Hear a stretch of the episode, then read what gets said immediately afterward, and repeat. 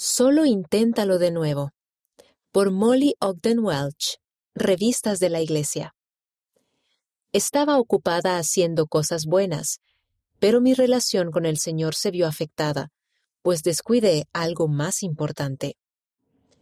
Cuando terminé la misión en enero de 2019, estaba segura de que continuaría mi estudio diario de las escrituras con facilidad. Al principio así fue.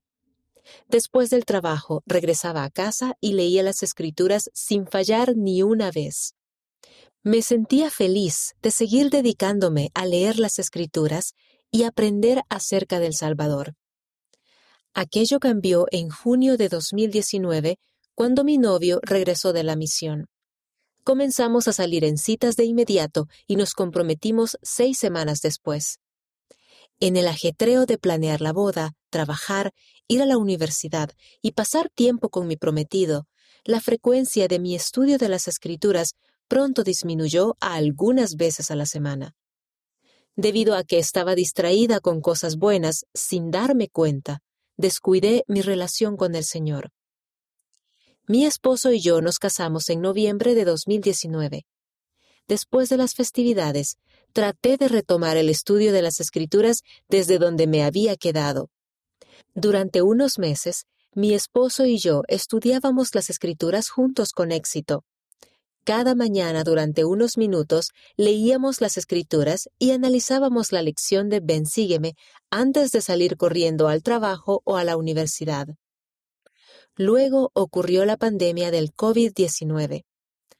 Al no tener horarios escolares y laborales rígidos, perdimos nuestra rutina de estudio de las escrituras por la mañana. Estudiábamos solo de vez en cuando y nuestra relación con el Señor se vio afectada. Aún después de que se levantaran las restricciones y volviéramos a la iglesia, todavía nos costaba estudiar. Los miembros de la Iglesia a menudo atraviesan momentos en los que les cuesta leer las escrituras con regularidad. Nuestra vida es ajetreada y afrontamos desafíos cada día.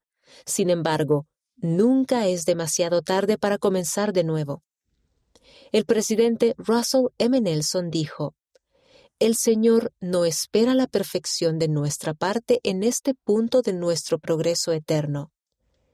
Pero agregó, podemos actuar mejor y ser mejores. Hace poco, mi esposo y yo renovamos nuestro compromiso de leer las escrituras. Todavía no somos perfectos en ello, pero cada día tratamos de fortalecer nuestro testimonio. Estoy agradecida por las muchas oportunidades que el Señor nos da para arrepentirnos, actuar mejor y ser mejores.